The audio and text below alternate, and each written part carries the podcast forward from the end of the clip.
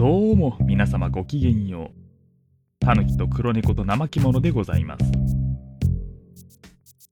タヌキ畑の収穫物は、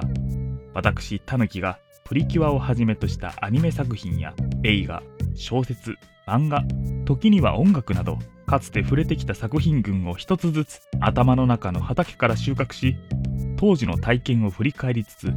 改めて見直してあれこれ言うというものです。